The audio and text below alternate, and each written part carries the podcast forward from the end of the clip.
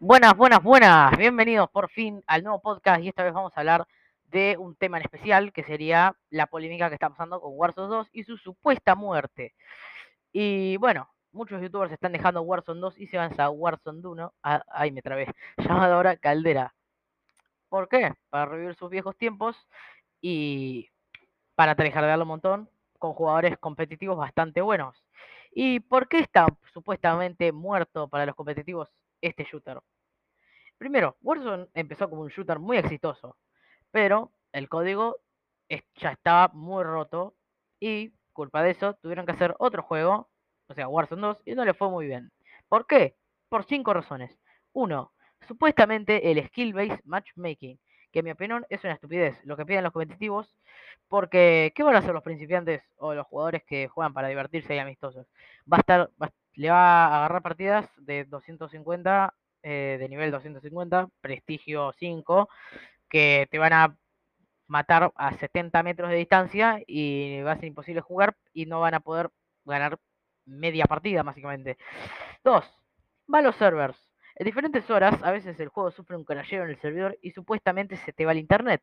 Pero son los servidores de mierda de Warzone, porque si te pasa, mira el chat antes.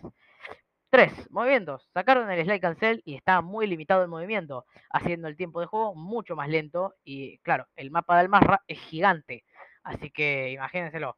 4. Cantidad. Es lo que digo porque lo que, lo que he dicho antes en el juego es lento. Y en cuanto más jugadores mezclado sin skill eh, sin skill-based matchmaking, sería imposible ganar al menos una partida para un principiante como yo. Bueno, la primera, que el skill-based matchmaking, eso es totalmente mentira. Eso es solo para los, para los multijugadores, porque Warzone 1 eh, no existe el skill-based matchmaking. Se van a dar cuenta porque literalmente eh, siempre te va a matar alguien 250, aunque seas nivel 1.